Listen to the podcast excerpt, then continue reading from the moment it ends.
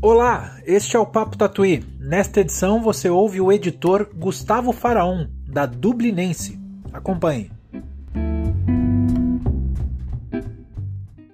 Na verdade, a Dublinense é uma, é uma trajetória semi-caótica, né? A gente finge que é tudo projetado, planejado e super super pensado previamente, mas na verdade a Dublinense surge e nasce a partir da não editora, 11 anos atrás, justamente com o objetivo de explorar vários gêneros e tentar coisas e ver o que, que funciona e o que, que não funciona. Então a gente mudou uma barbaridade de, de 11 anos para cá, né? e agora faz uns, alguns anos que eu tenho a sensação de que a gente mais ou menos entendeu o que, que a gente gosta de fazer, o que, que a gente né, o que, que a gente gosta de publicar, o que a gente sabe fazer, que assuntos a gente quer conversar então é mais ou menos por aí. Assim, diria que hoje em dia, Dublinense, a gente tenta falar de assuntos relevantes e assuntos que a gente se importa através da literatura, através da boa literatura. Então é mais ou menos por aí. A gente quer boas desculpas literárias para falar sobre assuntos importantes. Aí. Mais ou menos o que eu, o que eu acho que é a Dublinense hoje. Nome Dublinense, porque né, tem que contar a história, não é porque não é por nenhuma razão apenas porque a gente estava tentando fazer um brainstorming de nomes legais. Nunca chegamos no nome legal, mas Dublinense foi o nome menos horroroso que surgiu então, é de,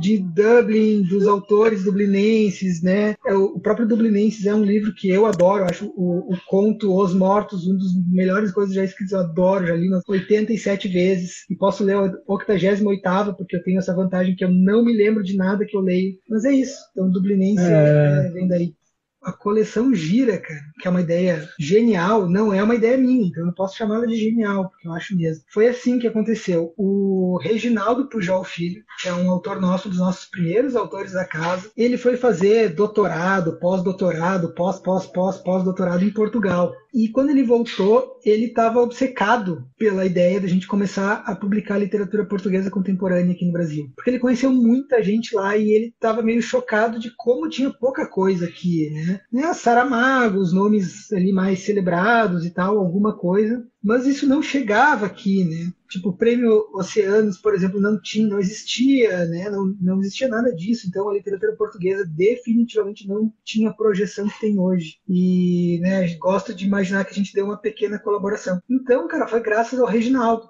que é o curador da coleção até hoje, né? Maravilha. Foi por aí. Eu acho continuo achando que esse momento bizarro que a gente vive, ele é um momento muito bom para os livros e para os leitores e para quem trabalha com os livros, apesar de todas as dificuldades, apesar de estar tá sendo uma merda, está sendo bom. Acho que o leitor, os leitores estão se conectando mais com os livros. Eu, acho, eu sinto pelo menos uma relação mais profunda com Uh, com os livros e com a literatura e tudo mais. Uh, eu acho que as coisas se aprofundaram, eu acho que. Não, não sei se ganhamos mais leitores, mas eu acho que os leitores que a gente tinha viraram leitores melhores, cara. Isso e esse otimismo me assusta profundamente.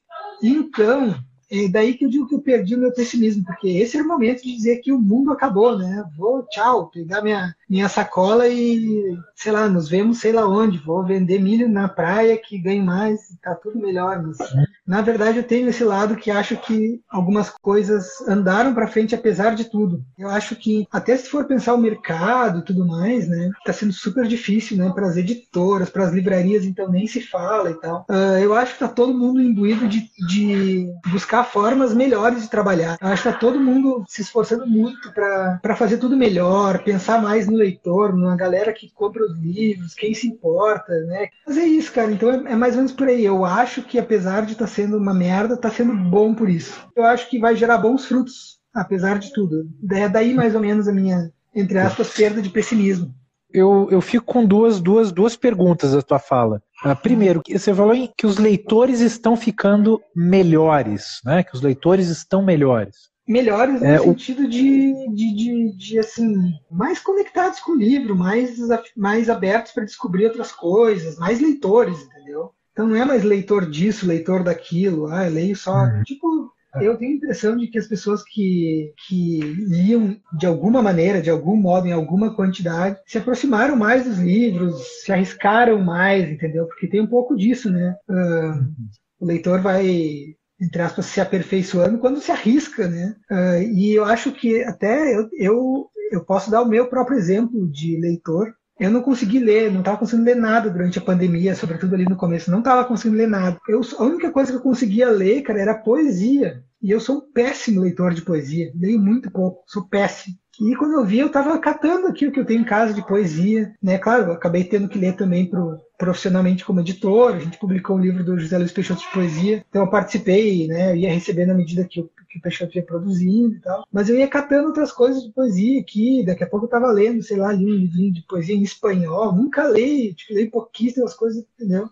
E foi muito bom. Uhum. Agora, por exemplo, eu tô numa vontade louca. Ontem mesmo falei, tava falando ontem com a minha esposa, falei, ah, tô com uma vontade de ler um livro de não ficção. Aquele livro bom, bem escrito, assim, não, não um livro teórico e tal, mas tô com muita vontade, assim, uma reportagem enorme, uma coisa assim. E, enfim, daí vem isso, entendeu? Acho que tem essa coisa de ficar lendo mais e tal, lendo em casa, não sei, dá vontade de, de, variar. Mas assim, eu como leitor, eu brinco isso, mas isso é pura verdade. A coisa que eu mais gosto de ler é o que eu não deveria estar lendo se eu tenho um livro maravilhoso para ler, para um original, não sei o quê, ok, pode ser legal, mas aí automaticamente me faz querer ler outra coisa, porque eu quero ler sempre outra coisa. Então, Sim. é meio que essa minha pilha. Assim. Então, eu tô, eu tô, lendo agora, nesse momento, vários, tô analisando vários originais muito bons, estou gostando bastante, mas isso me faz, por exemplo, ter vontade de ler não ficção. Acho que meu, meu lance é ser do contra apenas naturalmente do contra. É, bom, e na tua frase do contra, que tá ruim, mas vai ficar bom, você fala que prevê bons frutos. A tua intuição leva a crer que teremos bons frutos. Os bons frutos têm a ver com essa questão dos leitores expandindo seus horizontes ou, ou, outros bons frutos que tu que tu tá enxergando, Gustavo? Ah, cara, eu acho que sim, leitores leitores mais abertos é sempre é sempre uma coisa positiva, então com certeza. Mas até sei lá tudo, as coisas né, do mercado tem visto um monte de livraria pequena surgindo, apesar de todo esse momento, um monte de gente trabalhando bem, sei lá, novos modelos, um monte de clubes de assinatura pequenininhos surgindo também na esteira da tag. Cara, tudo isso é legal pra caramba. Até, por exemplo, quantas bancas de pegada literária surgiram desde a banca Tatuíne, né? Proliferando. Uhum. E eu acho isso bom. Imagino que também acho legal isso. Foi o, o precursor dessa parada e agora, né, tem um monte de, de bancas surgindo que eu acho realmente bom. Então, é, é meio uhum. nesse espírito que eu digo que eu acho que vai surgir coisas boas.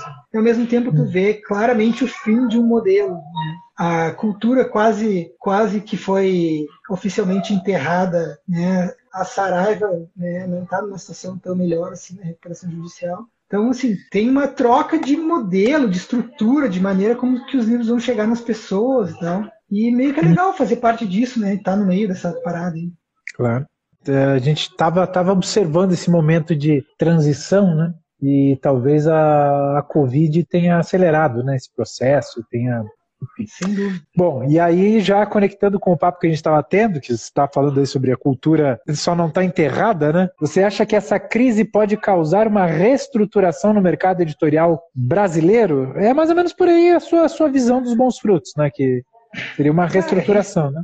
Reestruturação, ah, de certa maneira sim, assim, não acho que vai tudo virar de cabeça para baixo mais do que já está apontando, assim. Acho que termos editoriais, as grandes editoras vão continuar sendo as grandes editoras, o domínio vai tende a continuar mais um tempo. Acho que as grandes casas que exerciam esse domínio, porque elas tinham um domínio basicamente do canal, né? Uh, sempre foram muito grandes porque elas dominavam os canais de distribuição do livro. Então, apertar um botão e, e colocar 10 mil livros na rua era, era simples, agora não é mais. Né? Então isso eu acho que abre espaço para alguns outros malucos aí tentar entrar nesse jogo. Mas eu acho que daqui a pouquinho já vão dominar também o, a nova dinâmica e, e, não sei se vai mudar muita coisa assim.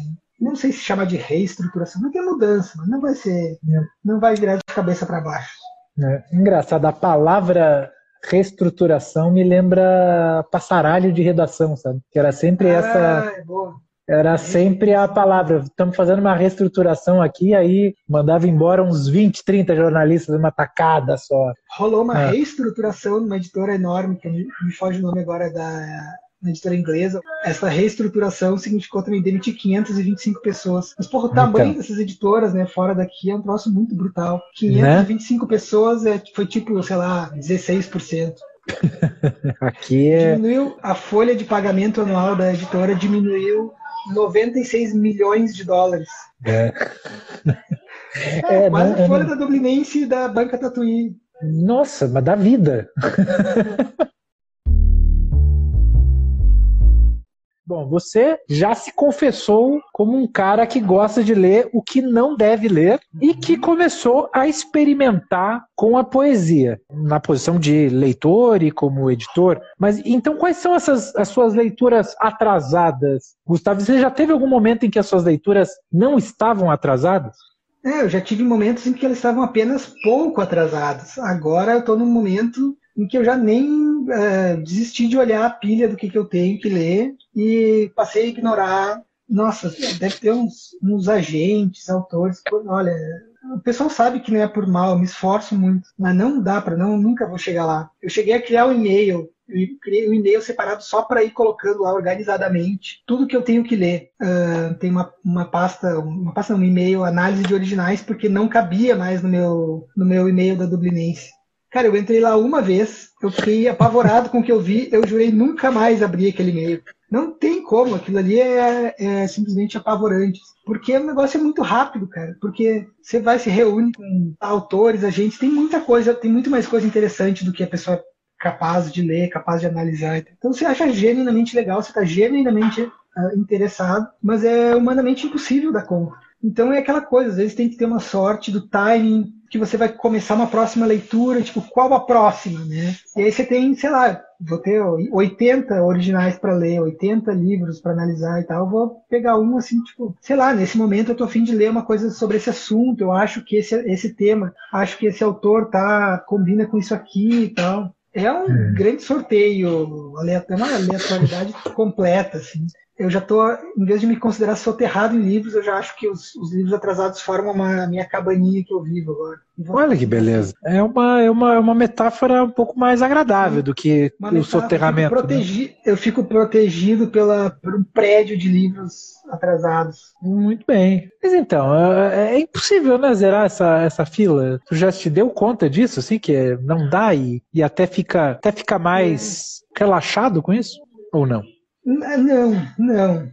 Eu me sinto muito, muito mal de não conseguir dar um retorno mais rápido para as pessoas, porque eu realmente queria ter esse retorno é. para mim mesmo, de decidir mais e tal, mais rápido as coisas, conseguir ler tudo que eu quero e tal. Mas é isso, cara. Tem, tem uns agentes que às vezes eu, eu mando uma oferta pelo livro e tal. A gente começa a rir. Ah, pensei que tu nem, nem lembrava mais desse livro. Faz dois anos que eu te mandei esse livro, agora tu quer publicar. Sei lá, agora eu quero.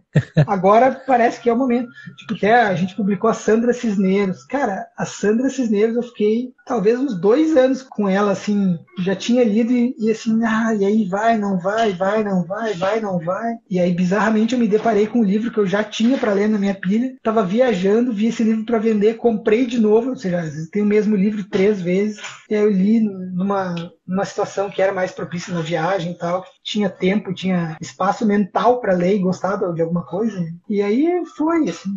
Uhum. É o aleatório.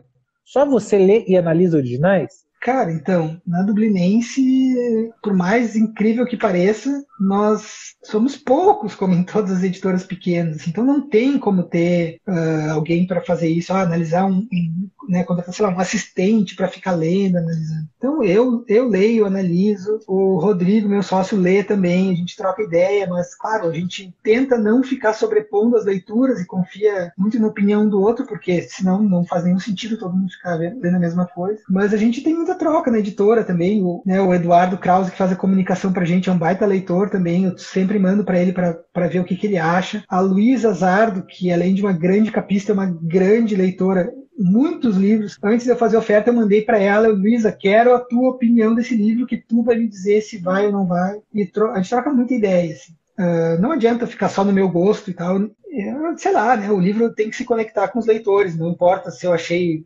genial e tal. Não, não, não quero ser o editor cabeça dura que acha que, uhum. sei lá, sabe todas as coisas e tal. Longe de mim. Então, acho que essas conversas até conversando depois sobre os livros, a gente, sei lá, recoloca algumas coisas da leitura em, em perspectiva e tal. Acho, acho tribom, assim, essencial dar uma conversada depois também.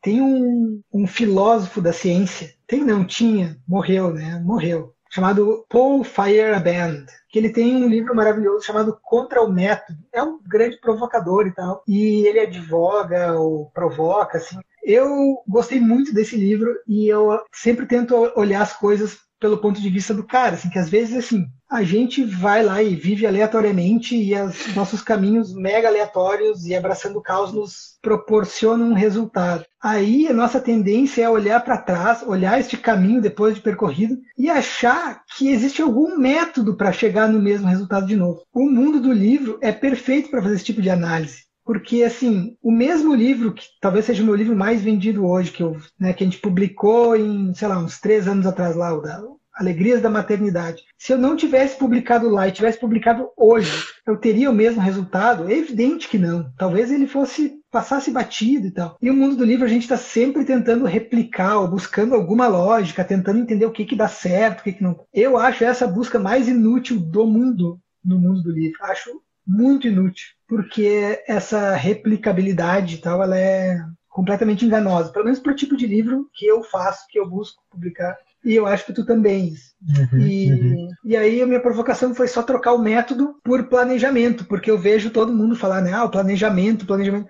E aí eu olho para esse nosso ano de 2020, eu tenho que rir de todo mundo, ah, o planejamento, planejamento. então assim, né, claro que não vamos, não vamos, não vamos para os extremos assim, mas assim a galera muito apegada né, ao planejamento e tal na verdade, fica readaptando as coisas para seu, pro seu, para sua maneira de ver o mundo. Assim. Eu estava lendo, eu tenho lido bastante sobre mercado editorial internacional. Às vezes eu gosto de ficar lendo experiências dos outros e. E aí eu fiquei, eu não sabia que era uma coisa normal, assim. Digamos, a, a galera do, dos grandes negócios editoriais e tal, eles fazem lá o seu planejamento anual e tem que faturar lá um bilhão, né? Um bilhão é o faturamento. Aí, lá pela, em meio do ano, eles vão lá e fazem uma reunião e isso é meio que regra, vira piada, assim, virou piada pelas pessoas que me contam e tudo mais. E aí no meio do ano fazem uma reunião de, de análise do planejamento. E eles veem que não vão conseguir faturar o, o bilhão. Aí o que, que eles fazem? Gastam mais meio bilhão para faturar o bilhão. Então é isso. Aí chega no meio do ano e assim, temos que contratar o livro mais importante do mundo a qualquer custo ou temos que comprar uma editora pequenininha para conseguir botar o faturamento deles para dentro e chegar no nosso bilhão. E, cara, que planejamento ótimo, né? Que linda maneira de planejar. É, é, é por é, aí o... que eu, quando eu digo que é, que é o caminho depois de percorrido, né? É. A gente fica olhando, não adianta olhar, tentar planejar o futuro olhando para o retrovisor. Tu não vai conseguir replicar as mesmas coisas nas mesmas condições. Tu aprende com o que tu fala, com o que tu faz, com o que tu faz. Mas, ah, meu, essa tentativa de ficar replicando as coisas é, sei lá. É isso que tu, que tu falou é, sobre o faturamento né, artificial para se chegar, né? Ah, vamos chegar em um bilhão, vamos gastar meio para chegar lá, apesar de diminuir margem, apesar de às vezes até dar prejuízo. É uma coisa bizonha, para dizer o mínimo, é, essa tara pelo faturamento para o faturamento como métrica de sucesso e de êxito e de poder e de, e de muitas coisas. Né? E é um número que ah, faturou um milhão, mas teve um milhão e meio de custo, é prejuízo. Sim, claro, claro. Deveria, deveria ser outra, outra métrica, mas tem essa, essa, essa sedução né, muito grande. E que, assim, é claro, a gente está falando do, de cifras muito elevadas, mas eu sinto que isso acaba chegando também em quem está na parte de baixo, nas pequenas editoras, nos pequenos negócios. Às vezes fica com essa, com essa ânsia de querer fazer, literalmente fazer número, né? E, e aí. Sim, e, é, acho que o pessoal às vezes perde um pouco a, a hum. perspectiva das coisas, assim, né? Por que que tu faz o que tu faz? O que que é importante? Tu quer ter uma editora pequena, saudável e, e de boa? Tu quer brincar de ser brincar de ser grandão a, a qual preço e tal, né? E eu acho que esse, esse essa corrida maluca por números e tal, acontecia muito naquele Brasil otimista ali de 2012, 13, 14. Era assim, todo mundo tinha certeza absoluta que o Brasil cresceria eternamente X% ao ano. Então, todo mundo, e aí vamos colocar aí, essas livrarias estão quebradas, tá? todo mundo queria era crescer em faturamento para crescer, para ganhar share, que eles chamam ganhar share, ganhar share, ganhar share como se isso fosse garantir qualquer coisa. Aí beleza, tu operou uma década no prejuízo e, e agora? Daí uhum. parou, aí andou para trás, e aí beijo, tchau, né? Uhum. Bom, eu cobria a tecnologia, né? E cobria a tecnologia pelo viés da economia dos negócios. E é, eu lembro que nessa época eu li um livro do criador do Twitter, que agora é óbvio que me falha a memória, e eu não quero chutar para não errar. John Twitter. É, ele mesmo. Ele falava das métricas de vaidade. E eu acho que, claro que faturamento é importante para uma empresa e tal, e, mas eu acho que isso atinge muita gente e não só no faturamento, mas em muitas coisas, né? É desde o do pessoal aí da, do Instagram, nos seguidores, nos likes, os editores que, que queriam, que se estribuchavam para ter os seus livros nas grandes redes, e aí topavam qualquer parada, sem analisar o que é importante e sem perceber que talvez o que estava motivando esse conjunto de ações, essas atitudes, era vaidade, nada mais. E é ruim de falar isso, é é ruim de, de admitir, de, de, de fazer essa autocrítica e tudo mais. Enfim, recomendo é, não, pensar não, nisso. Não, não, acho que é só vaidade, João. Acho que tem uma questão claro, de modelo de negócio mesmo, porque tem um monte de, né, de editoras que o lance é vender pra caralho, vender um monte, tipo, meio goela abaixo e vamos que vamos. E tá bom, acho super respeitável. Cada um toca suas coisas como acha que deve ser e tal. Uh, claro. Eu só acho que às vezes essas, essas escolhas, obviamente, vão ter sempre efeitos e consequências e tal, né? Te agradeço, Gustavo, pelo seu tempo. Beijo. Valeu. Ô, João, valeu. Tchau. Beijos. Tchau.